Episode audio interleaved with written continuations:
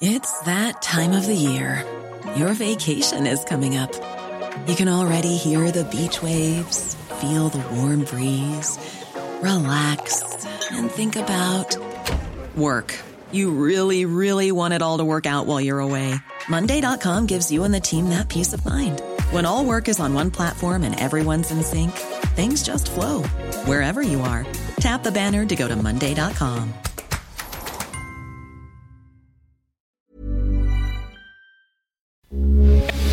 Radio, con la H que sí suena y ahora también se escucha.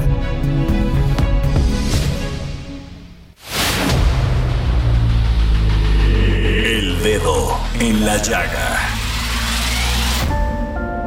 Había una vez un mundo en el que nadie creía. Un país de historias inexplicables. Una nación con personajes asombrosos.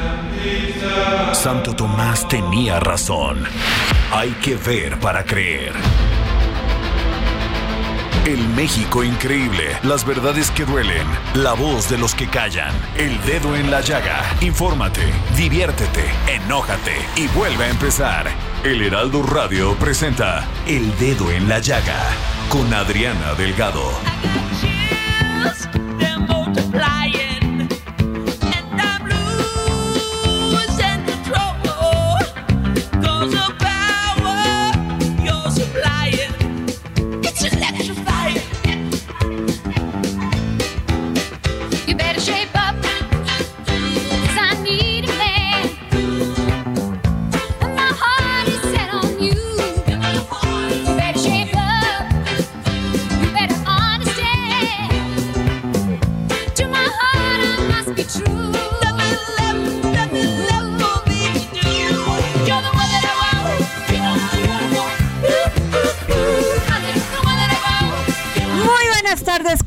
Les saludo con mucho gusto su amiga Adriana Delgado en este su programa favorito, El Dedo en la Llaga.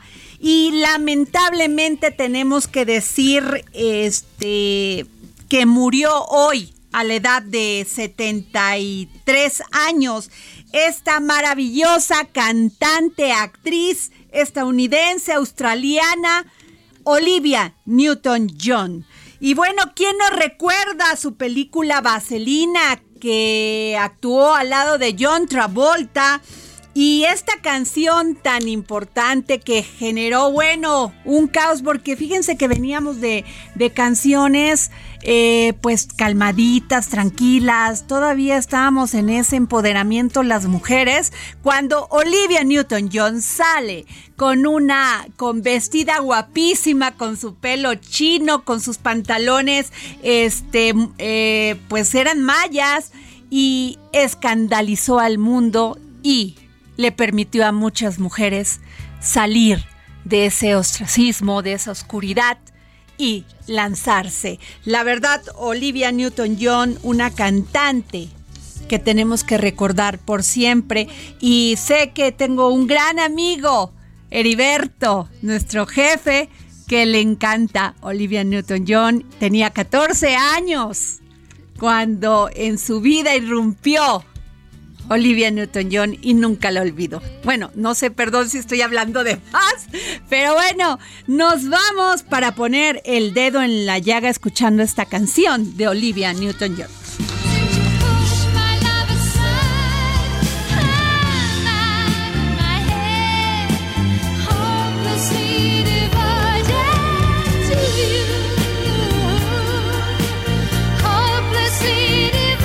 Tenemos noticias no muy agradables porque fíjense que este fin de semana un empresario que se dedicaba a, pues a los inmuebles tenía una empresa de estas que van invirtiendo y se reinvierte y pues se hacen estas pirámides que luego pues es insuficiente para todos estos empresarios pagar y mucha gente queda verdaderamente en la bancarrota. Sí, el, este fin de semana Luis Osvaldo Espinosa Marín, dueño de la inmobiliaria Asesores Jurídicos Profesionales de Jalisco, se suicidó de un disparo a la cabeza luego de que agentes ministeriales acudieran a la, su residencia en Zapopan para un cateo. Pero este incidente, pues no solamente fue que él se haya suicidado, sino que grabó el por qué se suicidaba. Entonces, pero tengo en la línea a Adriana Luna, corresponsal en Guadalajara del Heraldo Media Group. Adriana, ¿nos puedes contar eh, más detalles de este terrible caso? Adriana, muy buenas tardes a todos en la República Mexicana. Les cuento que cientos de tapatíos durante más de dos décadas invirtieron su dinero en este negocio que parecía rentable, la usufructación de bienes inmuebles. Sus miles o sus millones de pesos que habían ahorrado con mucho trabajo se usaban para comprar casas y estas luego se vendían o se rentaban y ellos recibían un porcentaje. Sin embargo, a partir de un tiempo dejaron de recibir las ganancias de su inversión y desde hace unos días comenzaron a llegar las denuncias ante la Fiscalía General de Jalisco. Hasta el momento suman 208 denuncias presentadas ante las autoridades por el delito de fraude. El principal señalado, el empresario Luis Osvaldo Espinosa Marín. Él envió un mensaje este fin de semana a través de sus redes sociales, como tú lo comentabas, y argumenta estar en quiebra prácticamente a raíz de la pandemia de COVID-19 y se responsabilizó penal, civil e históricamente. Vamos a escuchar su voz. Manejé inversiones en el ramo inmobiliario a partir del disruptivo de la pandemia. No puedo cubrir las prestaciones que he contraído. Sobrehipotequé los inmuebles que con fruto de sus inversiones adquirí. Durante 29 años pagué a cabalidad todas las obligaciones a todos y cada uno de mis inversionistas. Actualmente ya no puedo seguir adelante. Y este mismo fin de semana, a raíz de todas las denuncias, agentes de la Fiscalía Jalisciense catearon la casa del empresario en un fraccionamiento exclusivo de Zapopan. Primero fueron recibidos a balazos, pero al entrar encontraron el cuerpo del empresario en la habitación principal ubicada en el segundo piso con una herida de bala y había una carta en la que se culpaba totalmente y quitaba cualquier responsabilidad a su esposa y a sus hijos y pedía perdón a los afectados. Tan previsor el empresario que junto con la carta estaba una copia de su identificación oficial. Sin embargo, Adriana y Auditorio, con su muerte no se cierra la investigación porque hay otras personas que también están señaladas del fraude. Hoy el fiscal general de Jalisco, Luis Joaquín Méndez, lo expresó así tras salir de la reunión semanal de seguridad en Casa Jalisco.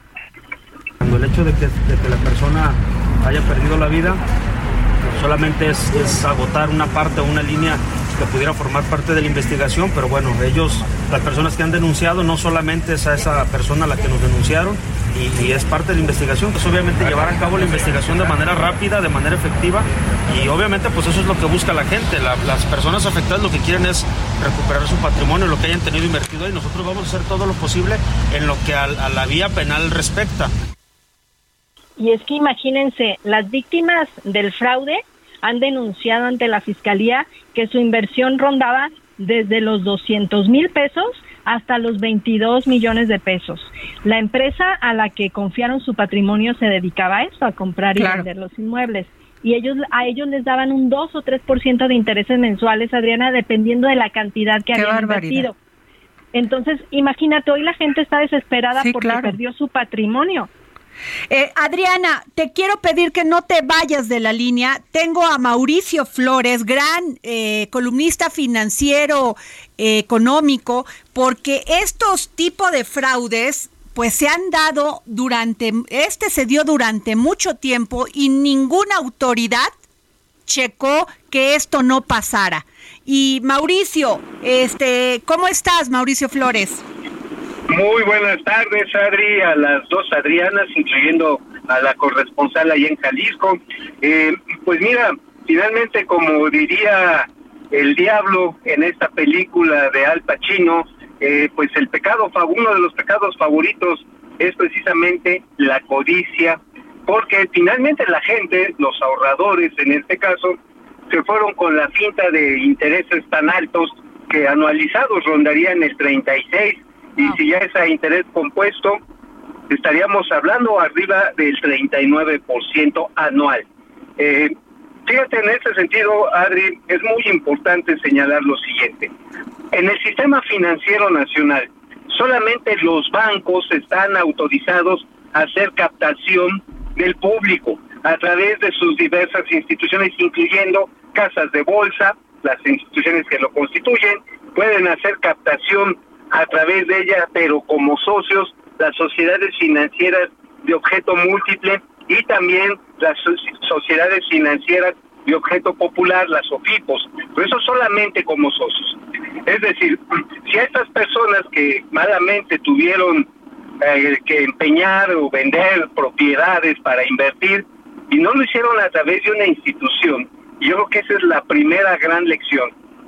Tomaron un riesgo elevadísimo debido a la expectativa y seguramente del voz en voz de que pues finalmente le estaban pagándoles muy bien, que les estaban pagando eh, tasas de interés que en un banco nunca se las iban a pagar y aceptaron el riesgo. Así es. Desafortunadamente, al estar invirtiendo en una sociedad informal, no va a haber autoridad salvo la judicial que pueda hacer por ellos. Ahora te quiero preguntar, este, Adriana, él mencionó este señor Luis Osvaldo Espinosa Marín, dueño de esta inmobiliaria de asesores jurídicos, él mencionó que tenía muchos años dando los rendimientos y también Mauricio, te quiero preguntar porque podría ser como un esquema Ponzi, va creciendo, creciendo y ya después no tienen control, pero en México tenemos muchas este negocios que se hacen así como las fibra 1. Me, me, me iría primero con Adriana, muy rápido, para que nos diga qué, qué, qué, este, qué les dicen las personas que sabían que este rendimiento tenía un riesgo. Mira, los defraudados confiaron, ¿no? Y entregaron su dinero. Ahora que no les llega su rendimiento, acuden a las autoridades a presentar su denuncia. Hoy se manifestaron en Casa Jalisco. El gobernador dice que pues va a intentar ayudarles, pero que es un conflicto entre terceros, precisamente lo que decía Mau. Ahora yo le quiero preguntar, si me lo permites a Mau, el Por que favor. conoce un poquito más, eh, si el empresario dice que los bienes inmuebles están sobrehipotecados y el gobierno del estado va a rastrear cuáles son esos inmuebles, ¿hay alguna posibilidad de- que ellos puedan recuperar su dinero? Porque él mismo dice, están sobrehipotecados. Mauricio. Sí, fíjate que ahí en ese sentido, la cuestión es determinar dónde tenía invertidos los recursos que captó, y eso es importante destacar, ilegalmente de ahorradores.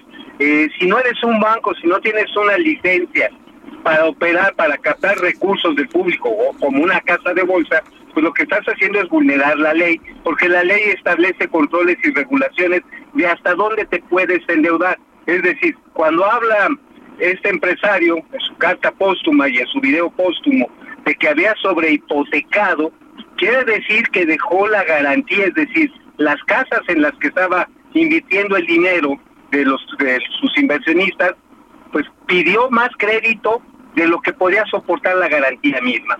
Es decir, si una casa, no sé, valdría 5 millones de pesos y pidió un crédito originalmente para construirla de 3 millones de pesos, pues es alto ese nivel de endeudamiento y va a ganar 2 millones de pesos y después repartirlo entre sus socios. Si esto le agregamos que eventualmente, porque no vendía, porque no alcanzaba la cuota para pagarle a sus a sus inversionistas, pidió otro crédito, es decir, se endeudó para pagar la deuda, porque también tenía que pagar la deuda del banco, y toma otros 3 millones de pesos, es un ejemplo, pues entonces resulta que la deuda es mayor que el valor del bien. Y esto, y eso es lo que estaría ya derivando, y bien lo definió eh, aquí nuestra amiga Adriana Delgado, como un esquema de pirámide Ponzi. Ahí en ese momento ya estamos hablando de uno de los casos pues este más usuales que hay para el fraude a través de la captación de recursos del público indebidamente. Pues muchas gracias, Mauricio. Gracias, este Mauricio Flores, gran columnista. financiero. Y gracias Adriana Luna, corresponsal en Guadalajara del Heraldo Media Group. Vamos a seguir poniendo el dedo en la llaga en este tipo de fraudes que por sí, por la codicia muchas veces no se ve en qué va a terminar. Gracias.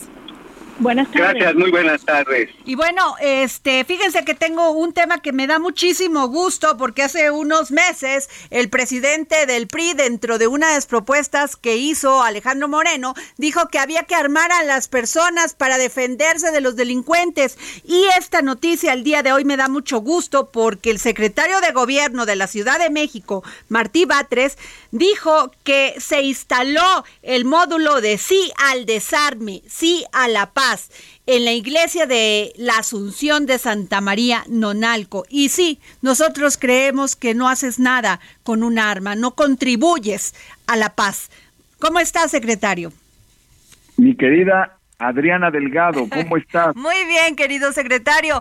Que esta es muy buena noticia porque ya ve que hay políticos que dicen que nos tienen que armar a defendernos unos y otros. Como si no tuviéramos suficiente violencia ya si de- se trata de bajar la violencia, se trata de construir la paz. Entonces, eh, a propósito, tenemos un programa muy importante que llega, lleva a cabo la Secretaría de Gobierno de la Ciudad de México. Este es un programa creado en esta administración de la doctora Claudia Sheinbaum y es el programa que se llama Sí al desarme, sí a la paz e instalamos módulos en las parroquias de la Iglesia Católica, en este caso en esta iglesia de Santa María Nonualco en Álvaro Obregón.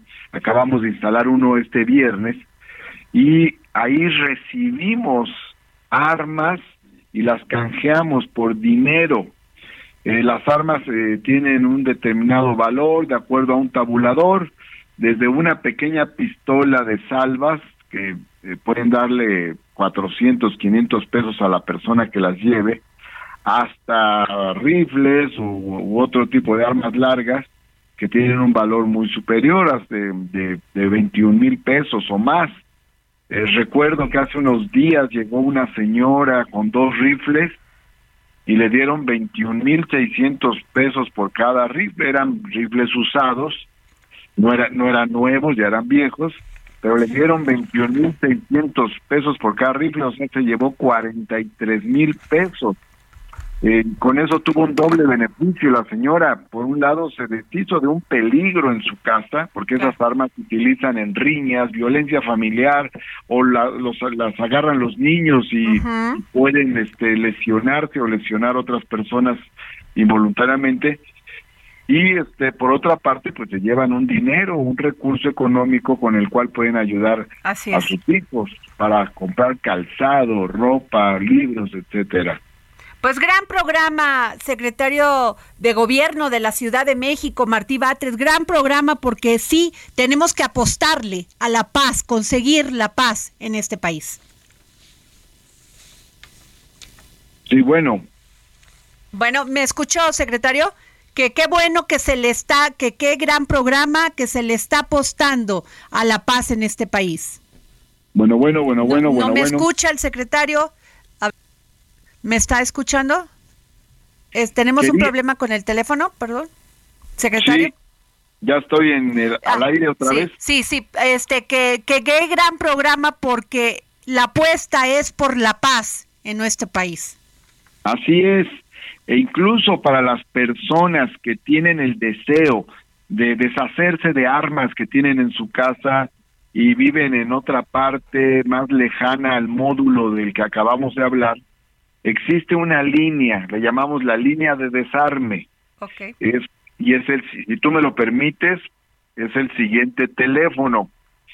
55 53 Ajá. 45 81 71. Repito, 55 53 45 81 71. Es un teléfono donde puede hablar una persona que diga, oiga, yo tengo un arma y ya le orientan a esa persona para que entregue el arma y a cambio se le dé un recurso económico. Pues muchas gracias, eh, secretario de Gobierno de la Ciudad de México. Gracias por tomarnos la llamada para el dedo en la llaga. Gracias, Martí Batres. Muchas gracias, Adriana Delgado. Gracias. Una fuerte, hasta pronto. Hasta luego. Y bueno, fíjense que si alguien ah, tenemos como aliada a las mujeres, es sin duda, sin duda, a Yasmín Esquivel Moza, ministra de la Suprema Corte de Justicia de la Nación, que pues siempre ha señalado que quienes imparten justicia en México tienen que asumir la obligación de juzgar con perspectiva de género. Y es que ella impartió, eh, la ministra Yasmín Esquivel, en la conferencia Impartición de Justicia con perspectiva de género y me pareció sumamente interesante. ¿Cómo está, ministra? Adriana, muy bien, muy buenas tardes. Me da gusto salu- saludarle a usted y a su auditorio. Me, este, qué maravilla que usted no ha dejado de poner el dedo en la llaga sobre estos temas eh, en las que a veces las mujeres no tenemos, no podemos y no, no tenemos con qué defendernos. Y básicamente es el tema de poner una denuncia, ministra, y que no se siga la investigación. O sea, denunciamos por redes sociales, denunciamos por todos los hechos, por todos los medios y muchas veces, pues, muchas mujeres, como usted sabe, en el caso de quienes han sido asesinadas porque les avientan alcohol y les prenden o feminicidios, pues ahí quedan las investigaciones. Sí, efectivamente, eh, una obligación de los juzgadores es justamente aplicar la perspectiva de género. Juzgar con perspectiva de género es una obligación, pero no debe quedar tan solo en ello, sino la perspectiva de género debe ser algo ya rutinario en nuestras vidas. Debe ser una forma de vivir, es decir, verlo desde la parte social, la parte familiar, la parte profesional, la parte académica, en la escuela, en la casa, en la oficina.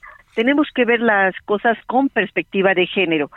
No tan solo en los temas de juicios, en los temas de investigación, en los temas de enjuiciamiento, sino también en la vida cotidiana, Así es. analizar y mirar con perspectiva de género todas aquellas actividades que realizamos en la sociedad, que realizamos en la actividad económica. Entonces, en esa parte no podemos dejar de señalar y poner el dedo en la llaga, el dedo en el renglón, señalando que todo se debe realizar ya a partir de ya, y desde hace tiempo se debe realizar con perspectiva de género. Y en ese sentido estamos trabajando, Adriana, para que en todos los ámbitos de la vida se pueda llevar a cabo esta práctica cotidiana, porque la perspectiva de género no tan solo no debe ser una concesión, sino es un derecho que tenemos las mujeres.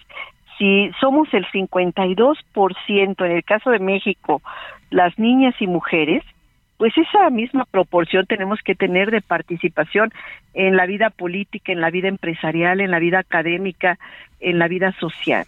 Y en ese sentido es como hemos estado trabajando y pugnando desde el Comité Interinstitucional de Igualdad de Género del Poder Judicial de la Federación como en nuestra vida personal y en nuestra vida profesional.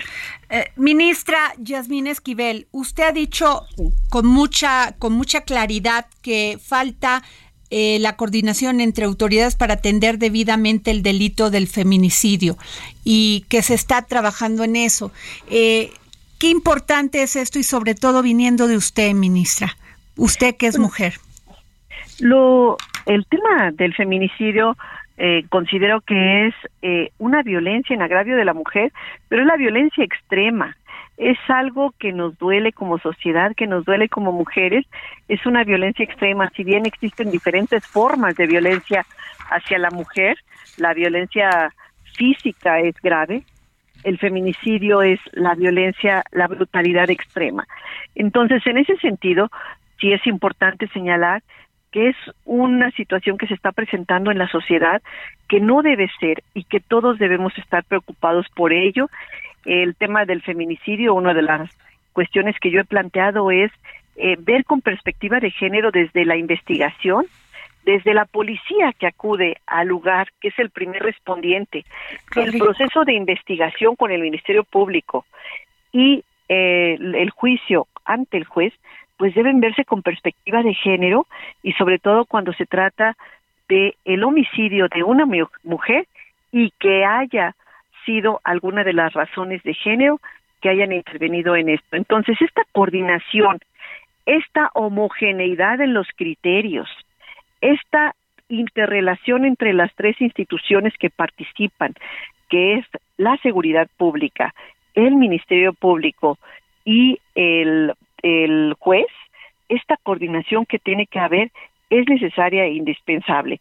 No es, esto es evidentemente para abatir la impunidad que se pueda presentar hacia las víctimas que son eh, agraviadas con este delito de feminicidio, porque si bien son víctimas cuando pierden a la hija, a la hermana, a la madre, Ajá. víctima de feminicidio, doblemente víctimas son cuando se presenta una situación de impunidad y no se castiga a los responsables Así es. y que en muchos Ministra, de los casos se la nos propia va- víctima lo señala. Se nos va a cortar. Le agradezco muchísimo que nos haya tomado la llamada para el dedo en la llaga. gracias. Muchas gracias, a ustedes, ministra. Les mando un fuerte abrazo. Gracias, ministra Gracias. de la Suprema Corte, Yasmín Esquivel Moza. Nos vamos al corte. Sigue a Adriana Delgado en su cuenta de Twitter. Arroba Adri Delgado Ruiz.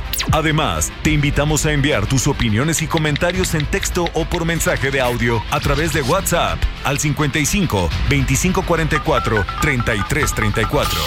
Y si quieres escuchar El Dedo en la Llaga de El Heraldo Radio, en cualquier momento y donde quiera que te encuentres, descarga el podcast disponible en Spotify y iTunes.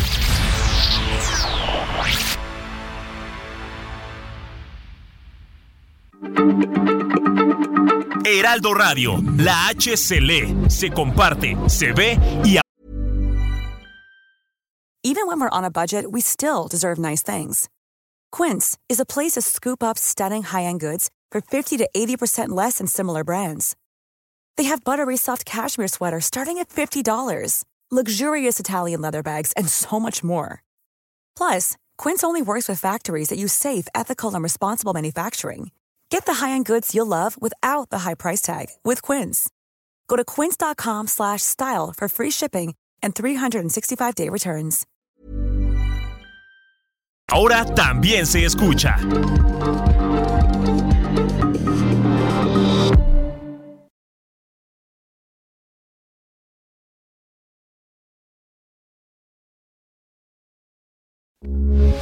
Heraldo Radio, con la H que sí suena y ahora también se escucha. Sigue a Adriana Delgado en su cuenta de Twitter en arroba Adri Delgado Ruiz. Y envíanos tus comentarios vía WhatsApp al 55 25 44 33 34 o 55 25 02 21 04.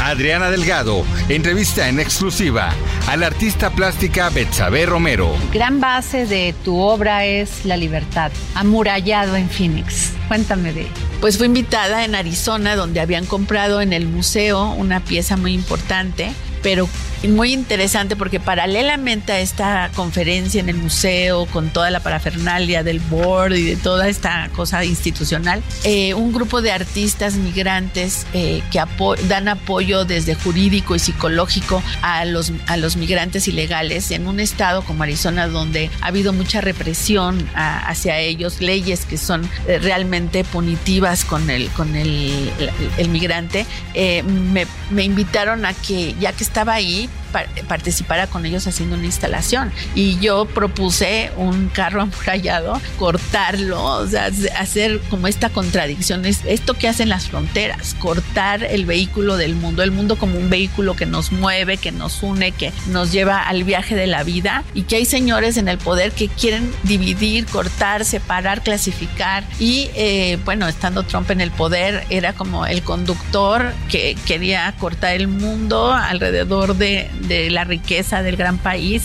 Jueves, 11 de la noche, El Dedo en la Llaga, Heraldo Televisión. No se pierdan esta maravillosa entrevista que le realicé a esta gran artista. Sí, una pintora, escultora, bueno, maravilloso Bexabé Romero. Y fíjense que el próximo jueves 11 de agosto del 2022 a las 6 de la tarde en la ciudad, en el Museo de la Ciudad de México va a presentar un libro maravilloso y se llama Cuando el tiempo se rompió y que ahí vamos a estar todo el heraldo puesto para ver esta gran obra de nuestra querida Bexame Romero. Y les cuento otra cosa muy rápido porque fíjense que me dio muchísimo gusto el, el fin de semana por estas lluvias que se han dado terribles, o sea que a veces nos, nos, quejamos de la sequía, pero también de las lluvias muchas veces, porque una, una, este, estas lluvias, perdón, que se provocaron en Guadalajara, que afectó a miles de conductores, pero en, hay una imagen de un video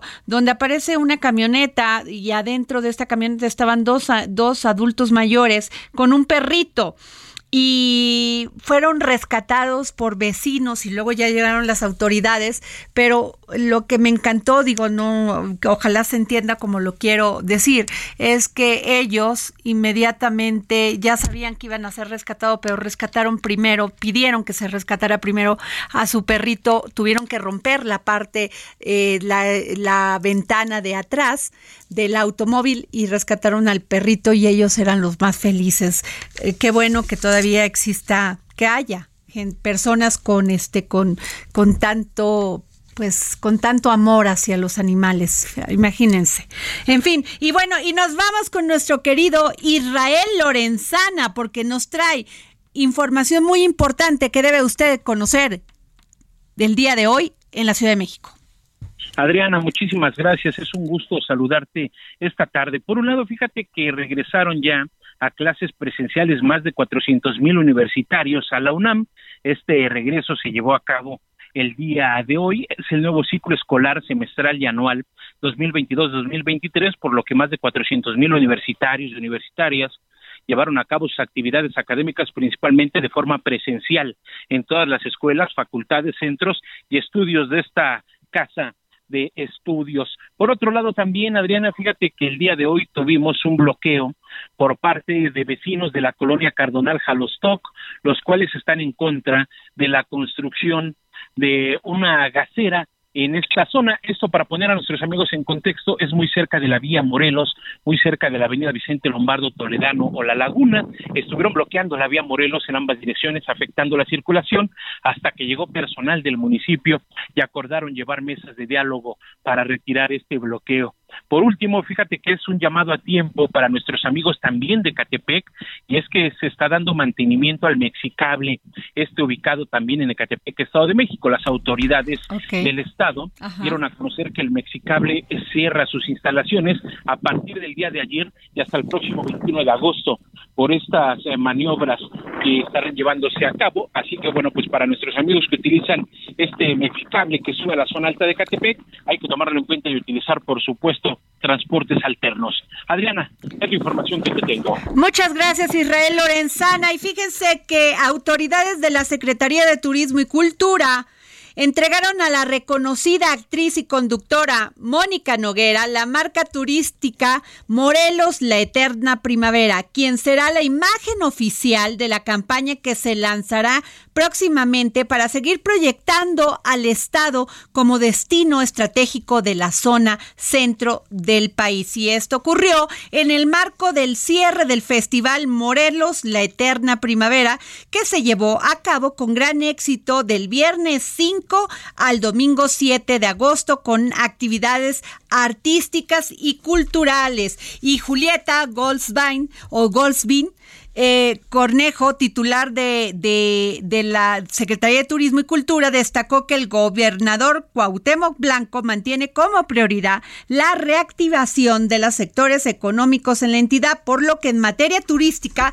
se está impulsando estrategias coordinadas con el Fideicomiso Turismo Morelos, FITUR, para seguir promoviendo ante un mercado mayor los destinos y experiencias con que cuenta la entidad, ahora por medio de una figura que es reconocida y que en todo México y Latinoamérica, o sea, nuestra querida Mónica Noguera. Y bueno, nos vamos Fíjense que hay un tema muy importante porque vi varias notas sobre estos fraudes inmobiliarios que se pueden cometer con relativa facilidad debido a la falta de cuidado o de conocimiento de muchas personas que son dueñas de un inmueble o quieren adquirirlo, pero también por la carencia de sistemas modernos de registro de viviendas por parte del gobierno y la aplicación todavía incipiente de medidas biométricas de seguridad en notarías e instituciones oficiales.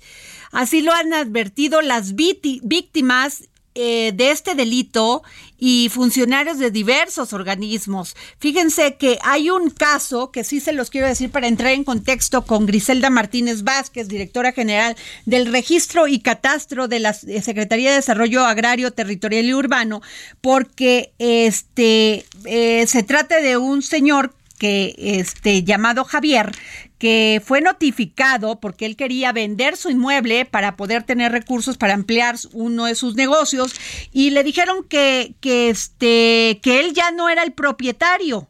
Así, le dije, él fue y dijeron, pues sabe que usted ya no es el propietario porque el, su inmueble fue vendido hace muchos años y pues usted ya no, ¿cómo? Le dice él, pues yo no puedo, yo no lo vendí, pues estos son los fraudes que se están cometiendo con la complicidad de autoridades y notarios públicos, aguas. Y por eso yo le pedí a Griselda Martínez Vázquez, directora general de Registro y Catastros de la Secretaría de Desarrollo Agrario y Territorial, que nos pudiera tomar la llamada para el dedo en la llaga.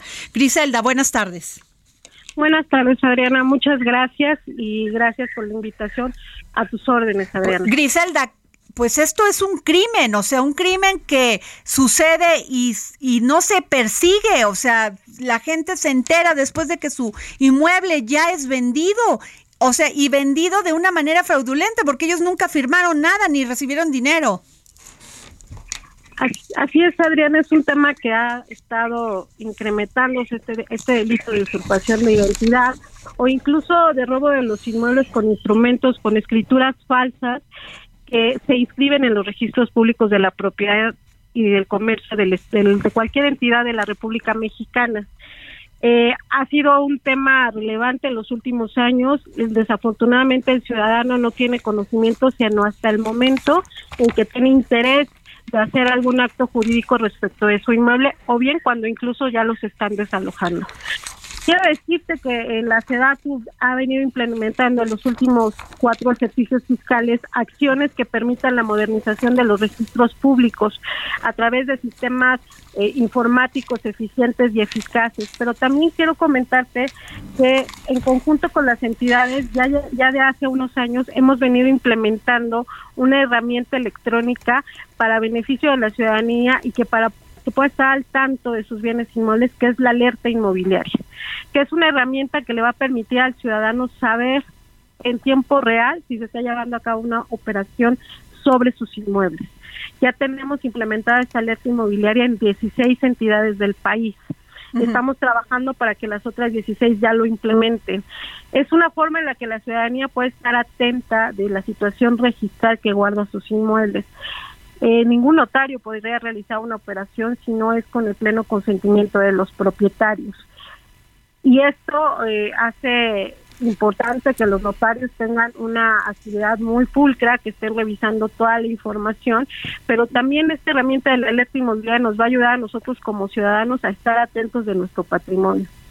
Eh, eh yo le quiero hacer una pregunta, Griselda. ¿Cómo, a ver, eh, usted acaba de decir cómo nos podemos dar cuenta quienes tienen algunas propiedades y que no saben si son víctimas de este fraude o que ya vendieron sus, sus, porque, porque este, lo hacen con estas escrituras, con copias de escrituras y los notarios muchas veces se prestan a esto. ¿Qué podemos hacer para checar que nuestros inmuebles no están en esta condición? Y también, ¿qué pasa con los notarios que se prestan a este tipo de irregularidad.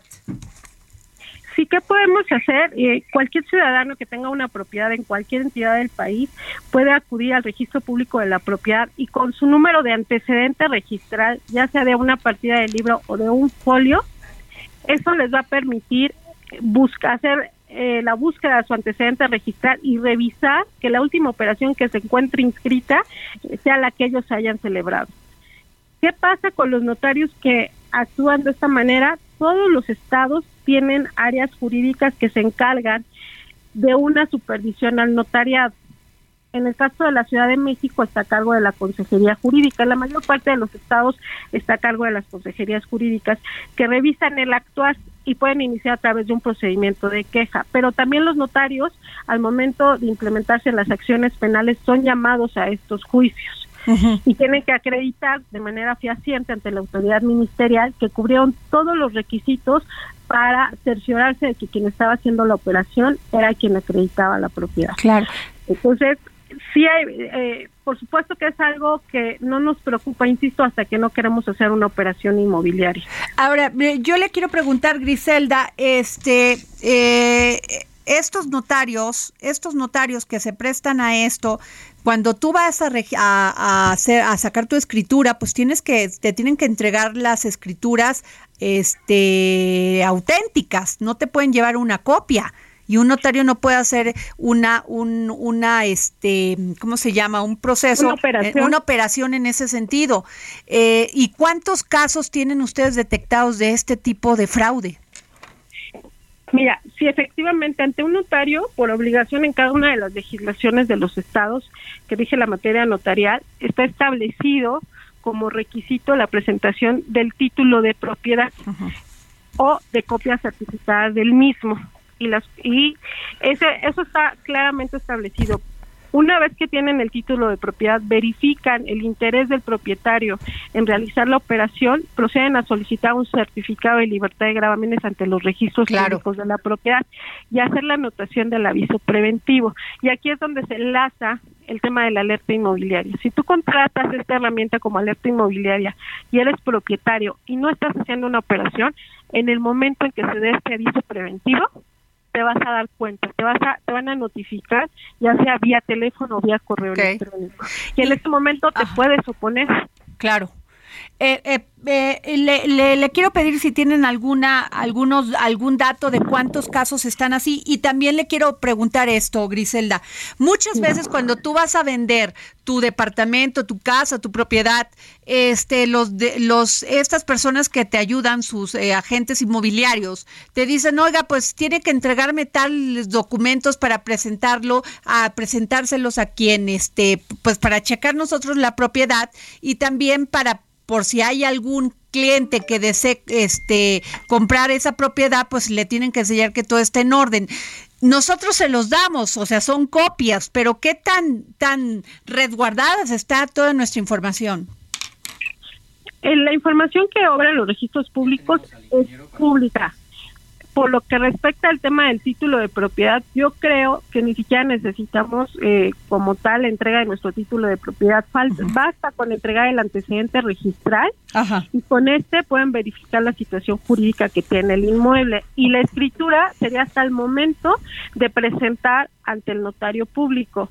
¿Cuáles son como casos de excepción? En aquellos casos en donde hay créditos hipotecarios, ya sea por algún banco o bien por este alguna institución como el Infonavit o el Fobiste.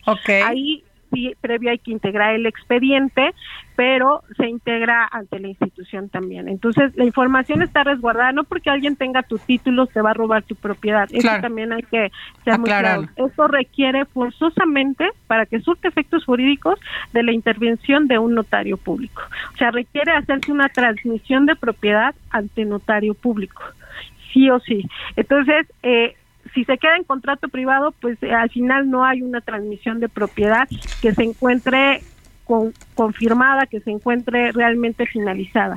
Es un contrato preparatorio solamente, pero cuando ya se hacen estas transmisiones de propiedad ante notarios son las que surten efectos frente a terceros y se inscriben en los registros públicos. Actualmente los bancos ya para darte un crédito te piden datos biométricos, a veces incluso ya también de, de los vendedores, precisamente para cuidar todas estas situaciones que se han estado presentando. Incluso ya notarías están también tomando datos biométricos tanto de los vendedores como de los compradores.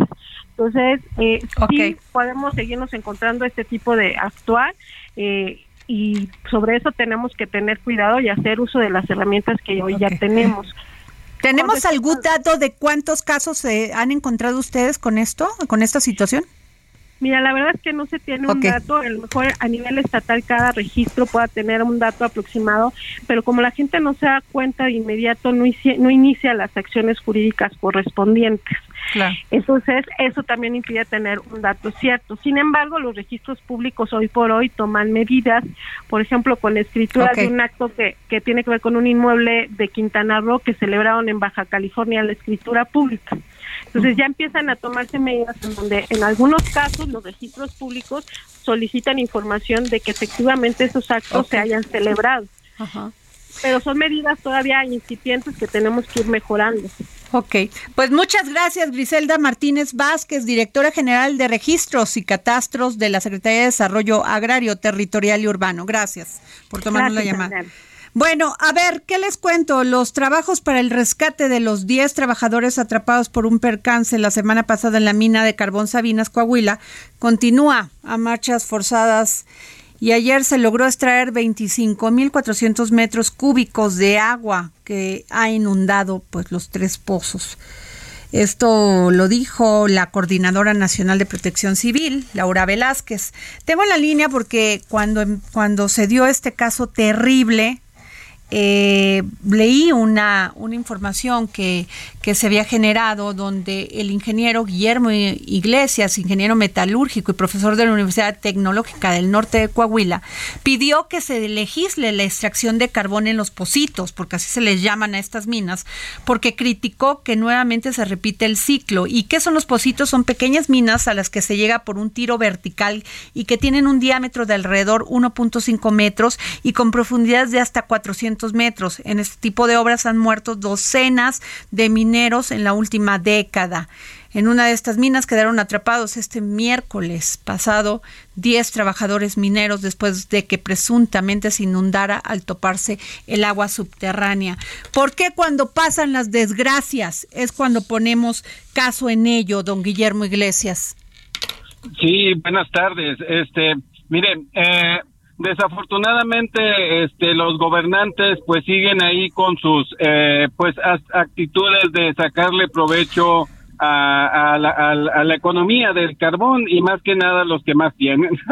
Entonces, este, en, en este sentido, este, como deudo de la mina Paste de Concho donde falleció mi, mi, mi padre ahí en, en, en San Juan de Sabinas, eh, pues hemos la organización familia pues siempre hemos este en este caso también puesto la, la llaga el dedo ahí en la llaga también porque este duele y duele mucho de que mucha gente esté muriendo por este trabajos trabajos en obras pequeñas que son un riesgo son un riesgo pa- inminente para los trabajadores.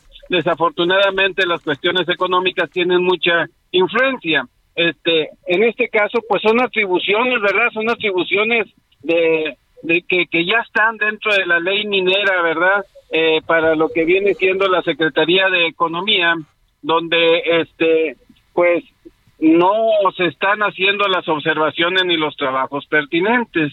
Entonces desde desde el 2006 pues también a base de, de, la tragedia en Paste de Conchos, pues hemos buscado el rescate por la región carbonífera. Y uno de los puntos que este se ha tocado es este los pocitos que son obras mineras este donde eh, son excavaciones muy pequeñas y, y la seguridad este no ha sido no ha sido observada por la Secretaría del Trabajo ni tampoco por la que viene siendo servicios geológicos mexicanos, que son los que deben de registrar físicamente los lugares que han sido este eh, revisión o han sido este prom- promoción de, de una reserva Claro. de una reserva mineral. Ingeniero eh, Guillermo I- Iglesias, Sí, este, a ver, usted comentó en esto que yo leí que normalmente se hacen de forma artesanal estos pozos, pocitos, y que ya no quieren contratar a los ingenieros porque eso les, pues les cuesta más a los disque empresarios que hacen esto para extraer el carbón y contratan a personas sin las mínimas medidas de seguridad. ¿Es así? Es cierto, es cierto, donde este el, los los pocitos eh, pues son realmente este pequeñas áreas donde las excavaciones eh, ya este a gran producción no pueden ser posibles. Este donde las minas subterráneas este a gran producción pues no son posibles ya que el manto es muy pequeño y solamente este son espacios muy reducidos eh, por unas secciones de unos 50 a 2 metros de ancho donde se van derrumbando las paredes. Pero pues eso este lo hacen a, a experiencia y van este eh, excavando sobre esos eh, esos este muros o esas eh, carbones ya este pues que se puede que se pudieran quedar ahí Hay- hay- los tratan de recuperar donde este pues desafortunadamente este el empresario no tiene este pues sí este los No, pues es- ingenieros expertos Es en una forma de esclavitud, don, don Guillermo, porque, a ver, usted dice que este pocito se tiene que hacer para hacerlo con calidad, involucra ingenieros que realicen estudios de geofísica, topografía y que cercioren que el, po- el pocito vaya bien sellado. Y esto Así no es. pasó ahora, por eso estamos lamentando esta terrible situación con los 10 mineros. ni ha pasado. Créame que todas las explosiones en los pocitos mineros de la región carbonífera no han hecho lo pertinente a lo que es obligado el concesionario. Si revisamos la ley minera, este, ahí en las atribuciones, en las atribuciones del concesionario es llevar geología, llevar geofísica, sí, este, también este mantener las perforaciones y los cuidados necesarios para el trabajador, así como el seguro social y así como la Secretaría de Hacienda y las y las razones de, de los mineros, ¿verdad? De, de- este, del fomento minero. Eso no se hace, no se hace ni se lleva a cabo. Los empresarios hacen lo que quieren en esos positos, no contratan especializados y pues esto, este, pues es un gran ahorro para ellos. No Don, sé. don Guillermo, yo le quiero preguntar, ingeniero, ¿usted sabe quiénes son esos los dueños de esos pocitos? Porque no hemos Eh. tenido información hasta el momento. Nada más dicen qué pasa con los mineros, que si los rescatan, que si extraen el agua, pero no se dice quiénes son los responsables de que familias estén viviendo este, este trágico accidente. Sí, mire, yo desconozco, desconozco este ahí ya la, la parte este, legal de, de, de, de los concesionarios. Eh, nada más, lo único que sé es que... Este, Ok. Don- de ingeniero, nos tenemos que ir de este ya la guillotina viene contra nosotros. El Heraldo Radio presentó El Dedo en la Llaga con Adriana Delgado.